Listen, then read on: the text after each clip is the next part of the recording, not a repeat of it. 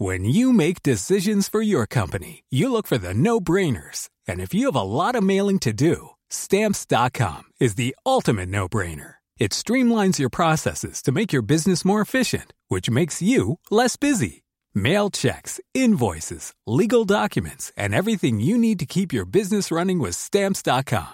Seamlessly connect with every major marketplace and shopping cart. Schedule package pickups and see your cheapest and fastest shipping options from different carriers. With rates up to 89% off USPS and UPS rates. And with the Stamps.com mobile app, you can take care of mailing and shipping wherever you are. Make the same no-brainer decision as over 1 million other businesses with Stamps.com. Sign up with Code PROGRAM for a four-week trial, plus free postage and a free digital scale. No long-term commitments or contracts. That's stamps.com. Code Program. Une course contre la montre à Marseille. L'immeuble du 17 rue de Tivoli a été essoufflé après une déflagration dans la nuit de samedi à dimanche. Les immeubles contigus n'ont pas été épargnés en raison d'un incendie sous les gravats. Les opérations de secours sont extrêmement périlleuses. Le ministre du Logement se rendra à Marseille ce lundi. Les détails dans cette édition. Au moins quatre morts dans une avalanche dans le massif du Mont Blanc. Il s'agit de la plus meurtrière de France depuis 20 ans. Le drame a eu lieu à la mi-journée ce dimanche sur les hauteurs des Contamines Montjoie. Suspendues, les opérations de recherche reprendront dès 7 heures du matin. La Chine continue ses coups de pression sur Taïwan. Pékin a simulé des bombardements ciblés contre l'île en vue d'un exercice d'encerclement total. Le rapprochement entre Taïwan et les États-Unis déplaît à Pékin. Les manœuvres militaires doivent se terminer ce lundi. Et puis gare à la crise de foi, c'est la star des fêtes de Pâques, le chocolat bien sûr. Mais à l'heure de l'inflation, quels sont les enjeux pour les artisans chocolatiers? On vous dit tout en fin de journal.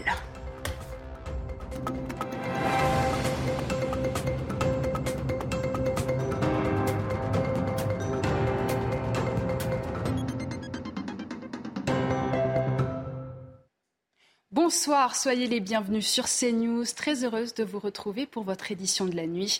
À la une de l'actualité ce dimanche, cette opération d'envergure à Marseille, la déflagration au 17 rue de Tivoli laisse planer le doute quant au nombre de victimes. Après le point presse de la procureure à 18h, huit personnes n'avaient toujours pas donné signe de vie.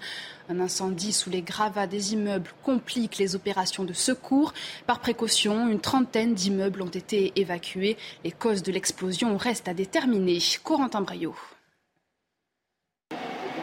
L'effroi qui plane toujours à Marseille.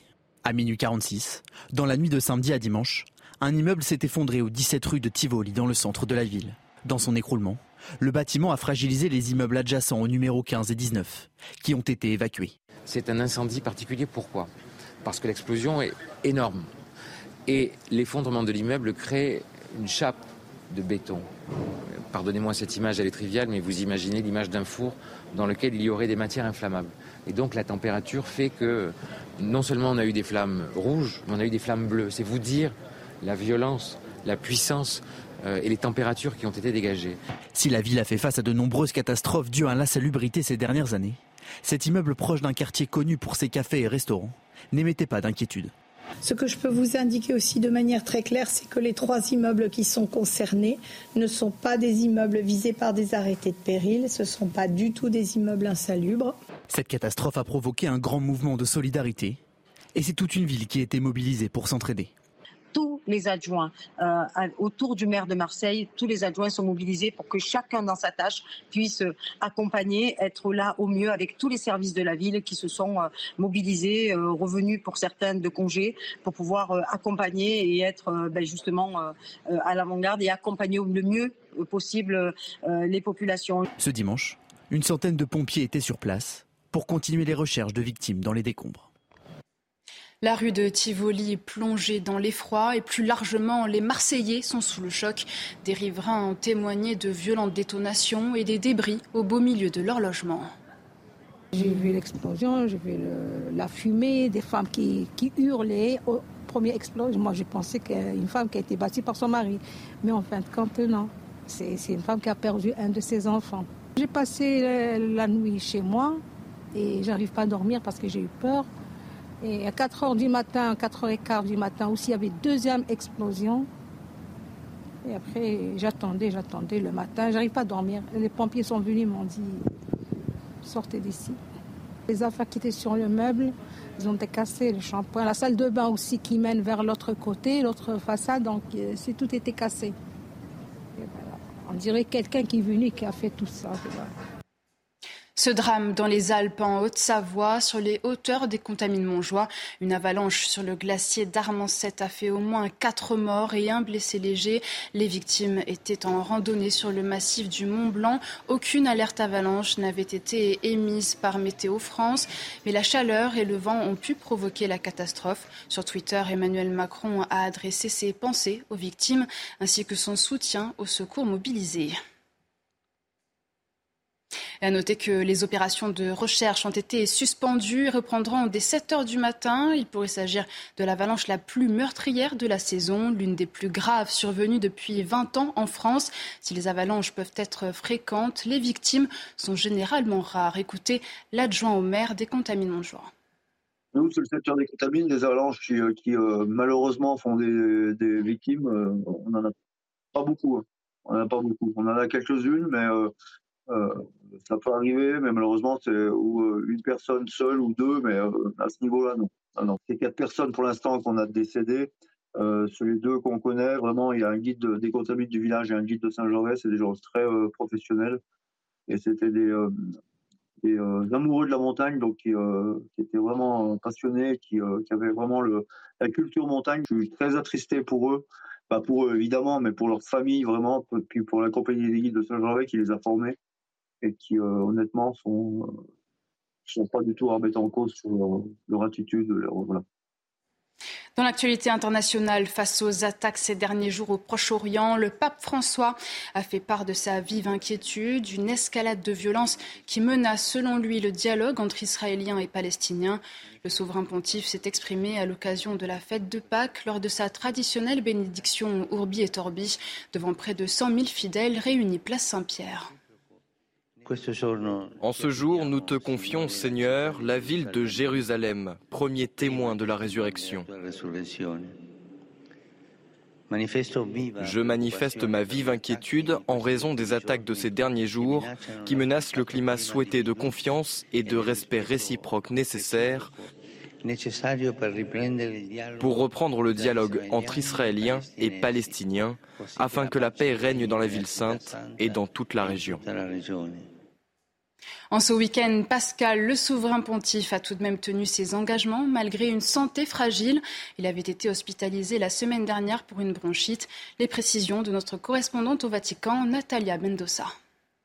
Le pape François a présidé euh, ce dimanche les célébrations euh, de Pâques ici euh, sur la place Saint-Pierre au Vatican. Il est apparu plutôt en forme compte tenu de son hospitalisation la semaine dernière pendant trois jours pour une bronchite devant une foule de 100 000 personnes. Il a prononcé la traditionnelle bénédiction Urbi et Orbi à la ville et au monde pendant laquelle François a passé en revue les conflits qui ensanglantent la planète. Il a invoqué la réconciliation, la pacification, le dialogue. Il a déploré euh, la guerre en Ukraine. Il a lancé un appel à la communauté internationale pour qu'elle s'emploie à mettre fin à cette guerre dans le continent africain. Il a euh, encouragé euh, le processus de paix entrepris en Éthiopie, au Soudan du Sud. Il a plaidé pour la fin des violences en République démocratique du Congo. Il a envoyé un message de réconfort aux victimes du terrorisme international, notamment au Burkina Faso, au Mali et au Nigeria. Il a exprimé des paroles de soutien, de consolation euh, vis-à-vis euh, des personnes les plus vulnérables, les réfugiés, les prisonniers politiques, les migrants. Aucun homme ni aucune femme, je cite, ne doit être discriminé ou piétiné dans sa dignité.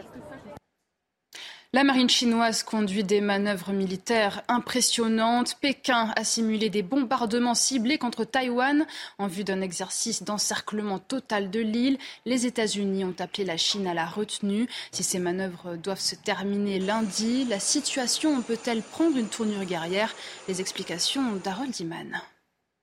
Environ une douzaine de navires de guerre et une soixantaine d'aéronefs militaires manœuvrent dans les eaux certes internationales, mais beaucoup plus près des côtes taïwanaises que d'habitude. Ils ont même procédé à des tirs simulés.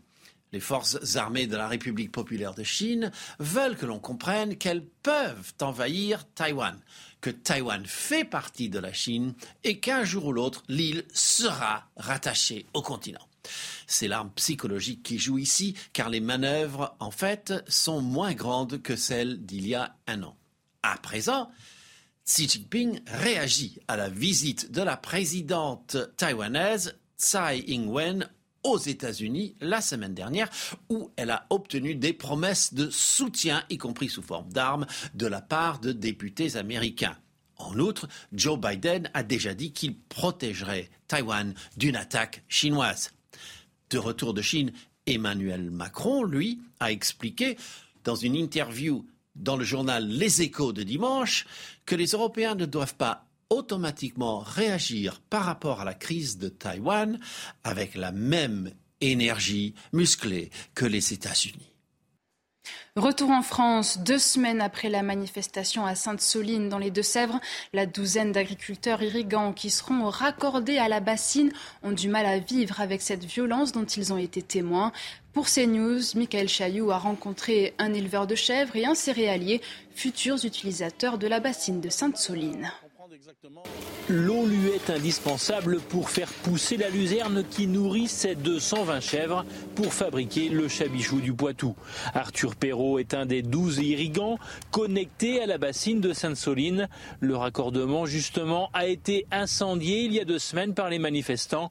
Coût de la réparation autour des 10 000 euros. Voir tant de violence euh, envers notre profession, euh, envers euh, nos familles, c'est vraiment vraiment pas facile à vivre. On a à cœur de bien faire notre travail, de produire euh, des, une alimentation de qualité pour, euh, pour les Français. Emmanuel Villeneuve est un céréalier irrigant raccordé lui aussi à la bassine.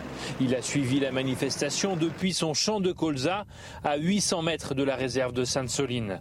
Ces dernières années, il a divisé par deux le maïs gourmand en eau pour s'orienter vers d'autres cultures. On vit sur ce territoire, moi depuis 60 ans, mes parents et mes grands-parents avant et mon fils s'installe. Vous comprenez bien que ce territoire, on veut le préserver. On a du mal à comprendre exactement euh, toutes ces réactions euh, nauséabondes, je dirais. Ces deux irrigants reconnaissent qu'ils ont peut-être manqué de pédagogie pour expliquer leur projet en donnant des éléments simples comme celui-ci. Les 630 000 mètres cubes de la bassine correspondent à seulement 25 mm de pluie tombés sur le territoire de Sainte-Soline. Nez qui coule, les yeux qui piquent. Avec le printemps, le pollen est de retour et la situation se dégrade alors que 31 départements ont été placés en impact sanitaire élevé au pollen la semaine dernière. Ce nombre est porté à 60 départements depuis vendredi selon une carte du réseau national de surveillance aérobiologique. Alexis Vallée. Qui dit printemps dit pollen et risque d'allergie. On assiste à une augmentation euh, ahurissante de, des allergies. Euh, quand on pense qu'on avait 1% euh, de la population qui était allergique en, dans les années 60, là en 2020, 2023, euh, on est autour entre 25 et 30% selon les études. Le pollen de bouleau présente pour le moment le plus de risques. Sur cette carte en rouge, les 60 départements placés en impact sanitaire élevé par le réseau national de surveillance aérobiologique. On voit que euh, cette évolution euh, de l'allergie qui est de plus en plus euh, fréquente et de, plus, en plus sévère est expliquée par, par ce changement climatique et dans la pollution environnementale. Pour faire face au pollen, le RNSA conseille notamment de se rincer les cheveux le soir et d'aérer au moins 10 minutes par jour. Il recommande aussi de conduire la fenêtre fermée et d'éviter de faire sécher le linge à l'extérieur. En Belgique, la douane ne fait pas la chasse aux œufs de Pâques, mais aux lapins à l'extasie. En quelques années, le pays est devenu une plaque tournante pour les drogues synthétiques fabriquées en Europe et expédiées dans le monde entier. Reportage de Geoffrey Defebvre. Ne vous y trompez pas, cet appétissant lapin ne contient pas que du chocolat. À l'aide de son scanner, ce douanier belge en fait l'expérience. C'est de la MDMA, de la MDMA pure. Nous en avons donc un ou deux kilos. Avec un kilo, on peut faire environ 6000 pilules d'ecstasy. À l'aéroport de Bruxelles, la douane ne peut que constater l'imagination des trafiquants pour dissimuler la drogue. Cet emballage a priori normal renferme de la kétamine, un psychotrope utilisé comme produit anesthésique par les vétérinaires. Depuis trois ou quatre ans. Avant, on n'en voyait jamais. Aujourd'hui, nous constatons que le marché se développe aux États-Unis, à Hong Kong et en Asie. La kétamine est donc un marché en expansion. Déjà considérée comme une porte d'entrée en Europe pour la cocaïne latino-américaine, la Belgique serait aussi devenue une plaque tournante pour les drogues synthétiques fabriquées en Europe et expédiées dans le monde entier par voie postale. Il faut savoir que les gens maintenant ils achètent euh, sur le dark web, donc euh, en quelques clics, on achète ce qu'on veut, on commande et, on reçoit à domicile ou à une adresse privée euh, fausse les drogues commandées en ligne. En 2022, la douane belge a saisi près de 6 tonnes de drogue, rien qu'à l'aéroport de Bruxelles. Qui dit fête de Pâques dit chocolat bien sûr, mais est-il encore possible de se faire plaisir en ces temps de hausse des prix? Comment les chocolatiers font face à l'inflation? Réponse avec Corentin Brio. Là, le soc, c'est un soc praliné à la cacahuète. À l'heure où les prix du chocolat flambent, les chocolatiers parisiens tentent de contenir les prix pour attirer toujours plus de clients gourmands pendant les fêtes de Pâques. On est arrivé à 160 euros chocolat, j'ai fait ah oui quand même. Hein. C'est un petit peu beaucoup. Non non bien sûr on, veut se faire plaisir mais toujours euh, toujours restant raisonnable. Euh, même si on se fait plaisir pour Pâques quand même. Bah, écoute, figure-toi que je regarde pas trop les prix. Et, euh, je me suis dit, c'est pour un petit plaisir et c'est parti. Je, l'ai acheté combien la boîte? Je, je me souviens même pas. 18 euros se réinventer et trouver des astuces pour pouvoir fournir des recettes moins chères, mais toujours de qualité. Voilà l'enjeu de ces artisans du chocolat. L'année dernière, on avait sorti un œuf euh, qui était un œuf euh, composé d'un praliné à 47% de pistache d'Iran. Et eh bien cette année, on a sorti un nouveau praliné qui va être un praliné cacahuète. Comme ça, on est sur euh, quand même quelque chose de très goûtu. On fait découvrir quelque chose de nouveau à nos clients. et pour autant, on part sur quelque chose qui va être plus abordable que la pistache. Et donc, ce qui va permettre de ne pas du tout augmenter les prix et de rester sur des prix identiques à ceux de l'année dernière. Pour un chocolatier, les ventes réalisées pendant Pâques représentent en moyenne un tiers du chiffre d'affaires annuel. Une bonne. À bientôt. Joyeuse Pâques. Merci. Une fête qui ravit aussi bien petits et grands. Le Secours populaire a organisé une chasse aux œufs au parc André Citroën dans le 15e arrondissement de Paris. Entre activités sportives, énigmes et dégustations, l'occasion de transmettre les valeurs du partage et de l'entraide. Les fonds récoltés permettront de venir en aide aux Ukrainiens. On termine sur une note euh, sucrée avant une page sportive. Tout de suite, c'est votre JT Sport. Et on commence ce journal des sports avec la rencontre entre l'Olympique de Marseille et Lorient. Les deux équipes se quittent sur un triste match nul 0-0. L'OM qui restait sur huit victoires de rang à l'extérieur rate l'occasion de recoller à Lens et dit sûrement adieu aux espoirs de titre. De son côté, Lorient reste coincé à la dixième place, loin de l'Europe.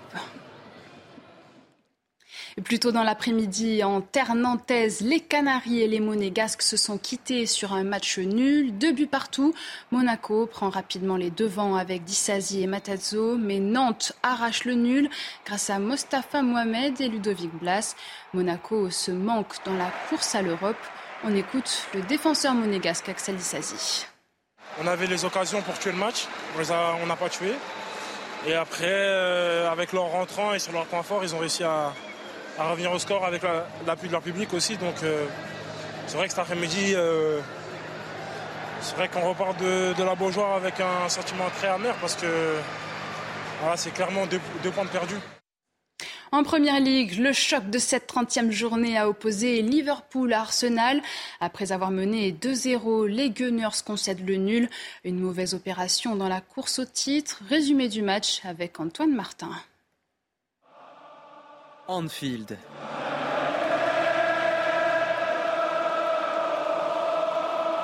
Terre sacrée du foot anglais. Terrain maudit depuis plus de 10 ans pour les Gunners en Première Ligue. Mais cette saison, Arsenal semble programmé pour briser toutes ces mauvaises séries.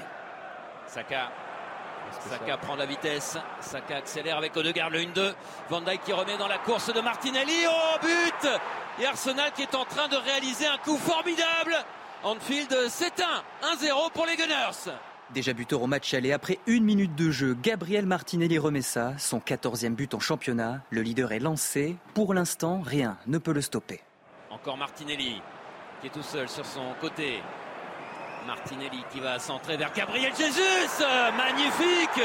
La tête matchée, la tête d'un fort caractère, d'une équipe qui avance. Arsenal est une puissance, une puissance qui fonce vers le titre de champion d'Angleterre. Mohamed Salah réduit l'écart avant la pause, suspense se relancer.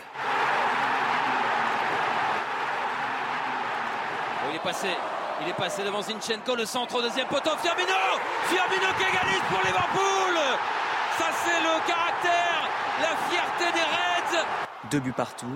Arsenal peut s'estimer heureux de prendre un point à Anfield. Les Gunners comptent 6 points d'avance devant Manchester City avec un match en plus. En cyclisme, Mathieu Van Der Poel, vainqueur en solitaire sur Paris-Roubaix. Le néerlandais de 28 ans, petit-fils de Raymond Poulidor, remporte l'enfer du Nord pour la première fois de sa carrière. Trois semaines après son succès dans Milan-San Remo, cette 120e édition a été mouvementée, marquée par de nombreuses chutes et la malchance de Wout van Aert, arrivé troisième après une crevaison. Christophe Laporte, premier français, termine dixième. C'est la fin de cette édition. Merci de l'avoir suivi. Restez bien avec nous. Dans un instant, retour sur cette déflagration à Marseille, dans l'immeuble du 17 rue de Tivoli. Dans la nuit de samedi à dimanche, sous les gravats, les opérations de secours sont périlleuses. Le nombre de victimes reste encore incertain. A tout de suite sur CNews. Retrouvez tous nos programmes et plus sur cnews.fr.